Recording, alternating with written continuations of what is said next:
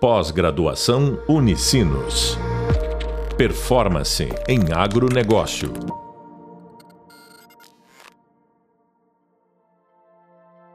Olá, sejam muito bem-vindos ao podcast da disciplina de Gestão de Riscos do Agronegócio. Sou o professor Cássio Zotaran e no episódio de hoje vamos falar sobre operações com derivativos agropecuários. Vamos abordar sobre o funcionamento do mercado, bem como os principais derivativos, incluindo riscos e estratégias de operação. Nosso entrevistado de hoje é o economista, mestre em economia, gerente financeiro da Fundação Banrisul e professor universitário José Júnior de Oliveira, a quem eu já agradeço imensamente aqui pela disponibilidade e nos, nos ajudar né, nesse dia de hoje, contribuindo não só com o seu conhecimento, mas também com a sua experiência. Como vai, José Júnior? Tudo bem? Bem, boa tarde, Cássio. É uma satisfação estar participando aqui dessa, desse podcast contigo. Tá bom, muito obrigado. José Júnior, nós temos uma turma de gestão de riscos, né? Aqui, uh, então a gente tem bastante coisa para falar sobre esse tema, que é um tema central da disciplina. Mas vamos começar pelo básico, assim. É, o que, que, seriam então os derivativos, né? Assim, o que, que é um derivativo? Para que, que ele serve? Poderia nos colocar nesse primeiro momento assim de uma forma um pouco mais ampla, assim, falando especificamente sobre derivativos. Bem, derivativos são instrumentos financeiros, né? É, cujos preços normalmente derivam de outros, outros ativos chamados de ativos subjacentes ou ativos de referência. Por exemplo, pode ser uma commodity, né, como café, soja, algodão, milho, ou ativos financeiros, né, como ações, ou índices de bolsas, ou taxas de juros. Então a gente tem os ativos agrícolas, né, que são soja, café, que podem ser utilizados uh, os derivativos, por exemplo, para fazer proteção de preços. Né? Ah, a gente tem os ativos financeiros como ações, que a gente tem as opções, que são os derivativos de ações, que também foram criados para fazer proteção de preços. Né? E os ativos de taxas de juros, cambiais também, que também tem os derivativos, que são os contratos futuros, que eles foram criados para fazer hedge, a gente chama, né? que é a proteção. Então, basicamente são ativos subjacentes, né, que servem para que o a gente consiga, quando opera no mercado financeiro, faça as proteções dos preços no mercado futuro. Eu vou dar um exemplo, não sei se posso dar algum exemplo, né? De... Pode, pode. Eu só queria, então, só para a gente arrematar essa primeira parte, José Júnior. Então, assim, uh, derivativo, ele obviamente deriva, né? Os seus preços derivam de uma referência que a gente conceitua como ativo subjacente. Aí tu estás dizendo que nós temos basicamente dois tipos, né? O ativo físico, que poderia ser lá a soja, a carne, o café, enfim, outros, né? E, mas também tu desse exemplos aí de, de, de taxas de juros, alguns índices que, que, seriam aí ativos financeiros, não seriam físicos, né? Basicamente seria isso. isso. Correto? Correto. Ah, vamos aos exemplos, então, que tu poderia nos dar uh, nessa linha. Então, dos ativos físicos que a gente tem, como soja, café, né? Normalmente a gente tem o preço à vista do soja, né? Então, por exemplo, o produtor do soja, ele vai plantar agora, esse período do ano até é, mais adiante começa o período de plantação, e ele tem um preço à vista do, do, do da soja que ele está plantando, e ele tem o preço quando ele vai colher lá, a soja que é lá em março, abril do ano que vem, que é quando ele vai ter, que ele, ele tem já no, no mercado de bolsa, os preços de mercado futuro. Então, o que, que acontece? Quando ele vai plantar a soja, ele tem, ele sabe o custo que ele vai ter, mas ele não sabe o preço que ele vai vender. Então, o que ele pode fazer é travar esse preço. Então, ele usa o mercado futuro, que é o mercado de derivativos de soja, por exemplo, para que ele possa, por exemplo, garantir o preço de venda. Então, ele pode ir lá no mercado futuro de soja, e vender a produção dele, ou parte da produção dele, né, o que ele deseja proteger o preço, a um determinado preço que cubra esse custo, ele tem uma margem de lucro. Vamos dar um exemplo. Se o custo dele hoje é 100 reais a saca, ele pode ir lá no mercado futuro e olhar o preço que está negociando lá, vamos dizer que esteja 150 reais a, a, a saca. ele vende lá uma parte da sua produção a 150 reais a saca. Quando chega lá na colheita, ele já garantiu um preço por parte da produção, por toda a produção dele, em 150 reais a saca. O que, que vai acontecer? Quando chegar lá no vencimento do contrato, se o preço tiver acima de 150, ele vai ganhar os 150. Né? Então, quem comprou dele lá a produção vai ganhar a diferença. Se ele eh, chegar lá no vencimento e estiver abaixo dos 150, ele garantiu o preço de 150. Então, nesse sentido que a gente diz que o mercado de derivativos agrícolas, por exemplo, ele é para fazer a proteção do preço. Né? Então, ele, ele, claro que tem especulação, a gente pode falar depois sobre isso também, mas o principal objetivo desse mercado é proteger, fazer o hedge.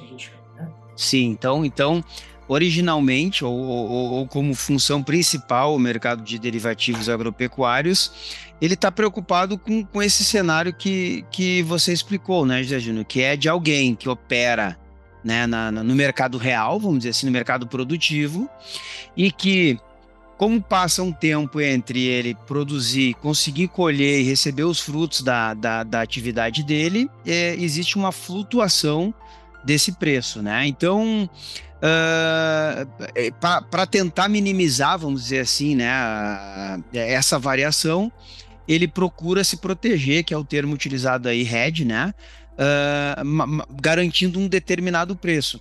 Mas dá para dizer, ainda sem entrar no, na, na, questão da especulação, que, que você já comentou um pouquinho, a gente já pode falar depois, mas dá para dizer então, José Júnior, que, que essa é uma operação que ela ainda assim mantém um determinado risco, né? Porque você comentou.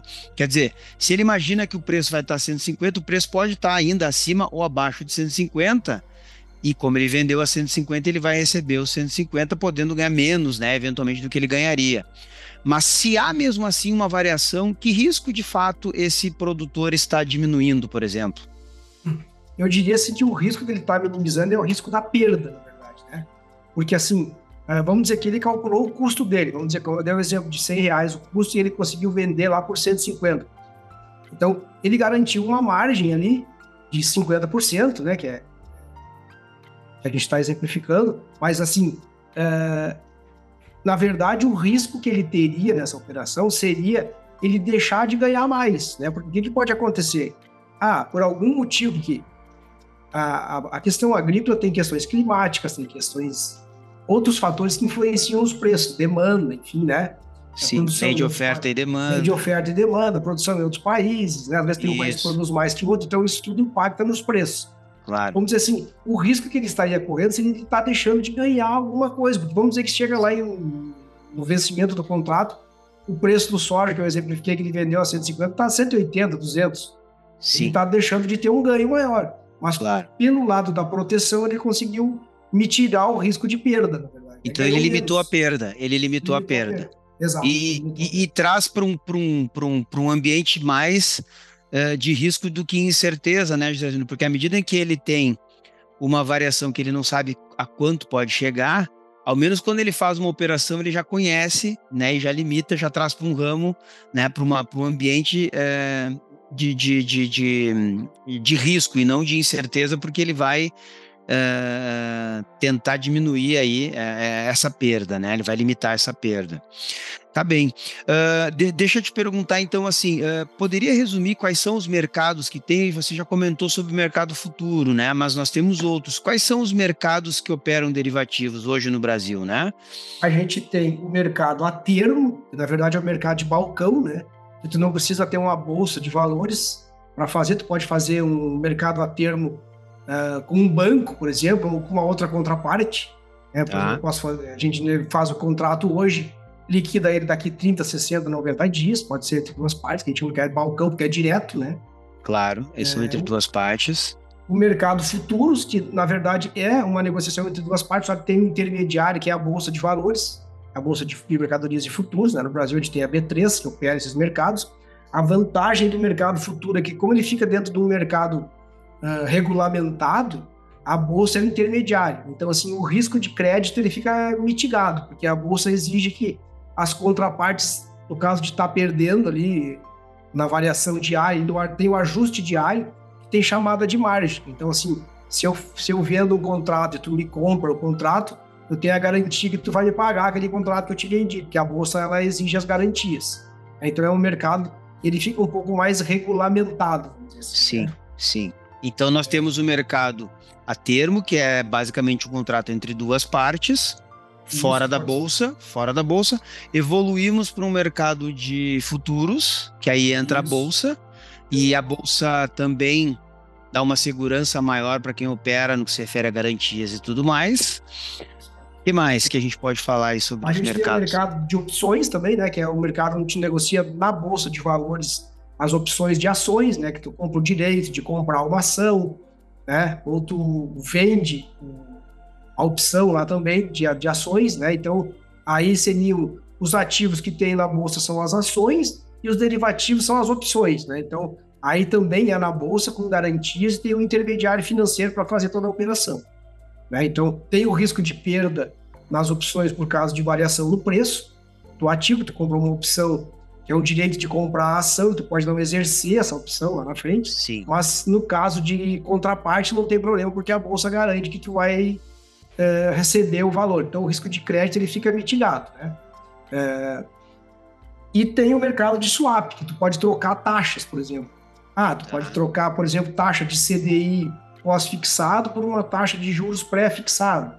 Aí tu vê o cenário, a tendência do mercado e lá na bolsa também tu faz essas operações de swaps, que são as operações de trocas de taxa. Por exemplo, tu está com uma taxa uh, pós-fixada lá em CDI e tu acredita que o CDI vai cair muito uh, nos próximos meses, tu pode ir lá na bolsa e fazer uma proposta de uh, trocar aquela taxa pós por uma taxa pré-fixada mais ou menos no nível de hoje, à medida que cai a taxa aposta, tem um ganho ficando com a taxa pré-fixada. O risco é acontecer o contrário. A taxa pode subir e tu ficar com a pré-fixada. O interessante no mercado de, de, de, derivativos, né, Cássio, é que a gente sempre tem um ganhador e um perdedor. Se alguém está ganhando, alguém está perdendo. Tu, tem, tu precisa ter as duas partes né, na, na, na negociação. Sim, até eu queria te perguntar quanto a isso, porque eu fiquei imaginando o aluno aqui ouvindo a tua explicação e pensando exatamente isso, né? Uh, então teria que ter um olhar para o futuro, basicamente, José Júnior, para tentar imaginar o que, que vai acontecer, né? Uh, para poder tentar imaginar para que lado vai se movimentar o mercado, correto? Exato. Eu acho que a grande a, a grande vantagem desse mercado, ou assim, uma grande expertise que a gente tem que saber para operar nesse mercado é, primeiro, entender o mercado, né? estudar a operação que tu está fazendo, como tu entra nela, como que sai dela, como tu ganha, como tu pode perder, os riscos envolvidos, e ler bem o cenário. Né? Por exemplo, ah, eu, e, e o mercado agrícola, a gente sabe que, como a gente falou antes, tem muitos fatores que influenciam. Mas assim, ah, olhar a demanda internacional por mercadorias soja, por exemplo, né? Ah, o mercado chinês lá que compra bastante do Brasil.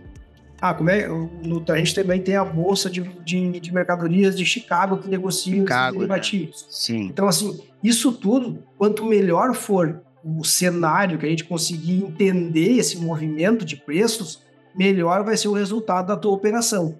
Né? Eu diria que assim, ele é um mercado mais especializado. Né? Tem que estudar ele, tem que entender ele, tem Sim. que entender bem o cenário econômico. Tá? A gente está operando nele, né? porque depende tudo de tendência, de preço, de oferta e demanda de produtos, né? Claro. Então, isso tudo impacta no teu resultado lá na frente. Sim. Agora, uh, a gente chegou a comentar, né? Mas eu queria agora, então, que tu pudesse, nesse sentido, citar quais são os operadores desse mercado, né? E, e depois, uh, eu fico pensando também como é que o produtor ou alguém que está administrando né, uma, uma propriedade é, poderia operar nesse mercado de forma direta, contratando alguém? Como é que poderia funcionar? Né? Então, nos fala primeiro de quem são os agentes desse mercado, quem são os operadores desse mercado e como que alguém que está lá preocupado, na verdade, né, em no, no, no, primeiro caso que tu citasse, em, em, proteger a sua atividade, né? Garantir o resultado da sua atividade, fazer head, basicamente, né? Como é que ele opera? Ele opera direto? Ele opera por um terceiro? Como é que funciona?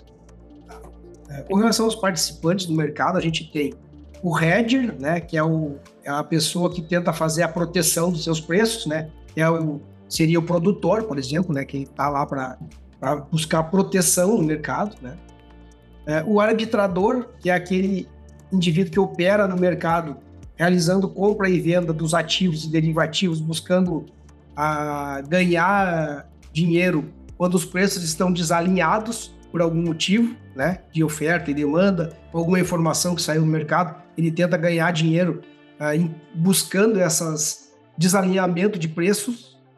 Né? Então, por exemplo, ah, o soja ele, ele, ele acha uma brecha no mercado e tenta ganhar dinheiro com isso, é tenta isso? Tenta ganhar dinheiro com isso, mas ele corre risco para fazer isso, tá? Mas ele sabe que tem esse risco, mas ele, mas ele tenta ganhar preço, ganhar dinheiro nesses desalinhamentos de preço. E a gente tem o especulador, que é o cara que ele aposta em tendência. Ah, o cara olhou lá o gráfico do dólar, acredita que vai subir dólar, ele vai lá e compra o dólar futuro. Né? Ou então o cara acredita que o mercado de soja vai subir e compra soja no mercado futuro e, e busca obter lucros elevados com essas operações. Só que, claro, ele corre riscos. O que, que é importante abordar do especulador? Né? É, algumas pessoas utilizam o especulador como uma coisa pejorativa. Na verdade, ele é importante para o mercado. O mercado, tendo uma especulação moderada, que não manipule os mercados, eles dão liquidez ao mercado. Então, sempre vai ter alguém querendo comprar e vender o teu ativo. Ele dá liquidez para o mercado e deixa o mercado mais equilibrado. Só que essas pessoas correm risco no mercado, né? Mas ele sabe do risco que ele está disposto a correr para obter um ganho maior. Então, esses seriam os três principais agentes que atuam no mercado de derivativos e o produtor, o gestor da propriedade, ele vai estar vinculado mais no, no hedger, né? No hedger, ele seria o cara que vai se proteger. E como é que ele opera, então, José Júnior? Ele pode operar. Normalmente, eles. É, hoje em dia, os, os, maiores produtores eles já vêm montando alguma estrutura nos seus escritórios para ter alguém que opere esse mercado. Mas normalmente eles usam uma corretora, né? Tem algumas corretoras que atuam com, com commodities agrícolas e mercados futuros para auxiliar eles. Né? Então, assim, é, normalmente tem algum administrador nas fazendas, nas, é, nas agropecuárias, né, que eles operam é, direto, mas tem que ter um intermediário. Na verdade, ele vai precisar de uma corretora para fazer a operação. Né? Vai ter que ter um cadastro na corretora, através da corretora operar. Então, normalmente. Vai entrar na plataforma da operadora e vai, vai operar. Na plataforma. Isso, vai entrar na plataforma da corretora e vai operar. Alguns têm se especializado mais, porque às vezes o volume dele não é tão grande, daí não vale a pena ele ter um, uma estrutura para operar. Então Entendi. ele usa a estrutura da corretora mesmo da plataforma. As pessoas eles, eles dão assessoria nesse sentido para os produtores. Tá? E os que são maiores aí já já caminham para ter uma estrutura própria já, né? para operar ah, direto, sim. mas igual tem que ter um intermediário, né? Que é a corretora. Claro, claro. E, e, e, vamos falar um pouquinho de, de, de riscos aí, a gente está quase chegando ao final aí do nosso, do nosso bate-papo, mas basicamente ele começa se preocupando com o risco de mercado, então, José Júnior, que é a questão do, do, da flutuação né, da commodity que ele vai operar e ele acaba se envolvendo com outros tipos de riscos. Assim, quais seriam os principais riscos financeiros, né, que teriam, vamos dizer assim, impacto direto no bolso, né, no fluxo de caixa? O risco de mercado, tu citasse também o risco de crédito, né, se pudesse fazer a distinção entre os dois, assim, bem rapidamente, para a gente entrar para o nosso minuto final aí do, do, do nosso bate-papo. Tá bom. Eu diria assim, o principal risco que ele busca mitigar é o risco de mercado, que é o risco decorrente da oscilação dos preços no mercado. Né? Como eu dei o exemplo, ah, ele vai vender a produção dele a 150, o risco é ele chegar lá no dia que ele for colher e entregar o produto dele, ter que vender o produto dele, está valendo ali o soja 140, 130. Então, o risco que ele busca eh, minimizar é o risco de variação de preço. Esse é o risco de mercado, né? decorrente da oscilação dos preços. O risco de crédito é o risco dele é, comprar ou vender o contrato lá no mercado e não ser honrado o pagamento. Então, assim, ah, ele vendeu a produção dele lá no mercado a termo, por exemplo, direto para um outro produtor, que não tendo, que o mercado a termo também pode ter um intermediário, mas normalmente ele é feito no balcão, que a gente diz. Então ele vendeu lá a produção de soja para uma outra pessoa, fez um contrato direto e a pessoa não honrou o pagamento a ele. Né? Então, essa, essa questão de não pagar uh, o contrato que foi negociado é o risco de crédito. Tem alguns outros riscos que são operacionais em relação a, a troca de ativos, algum risco de regulamentação. Mas esses dois seriam menores. os principais. Esses seriam os principais. Esses, esses dois são os principais que estão envolvidos nessas, nessas operações. Tá bem. Maravilha. José Júnior, muito obrigado mais uma vez. Nós vamos encerrar por aqui. E foi um prazer aí poder conversar e, e, e trocar essa ideia e passar o teu conhecimento e a experiência para os nossos alunos, tá bem? Muito obrigado. Obrigado. Tá ok, muito obrigado. Bom, então você acabou de ouvir o podcast Operando com Derivativos Agropecuários da disciplina de Gestão de Riscos do Agronegócio. Nesse episódio, conversamos com o economista, mestre em economia, gerente financeiro da Fundação Banrisul e professor universitário José Júnior de Oliveira. Abordamos os principais conceitos do mercado de derivativos, bem como os principais produtos, incluindo riscos e estratégias de operação. Bons estudos, um abraço e até logo. Pós-graduação Unicinos. Performance em agronegócio.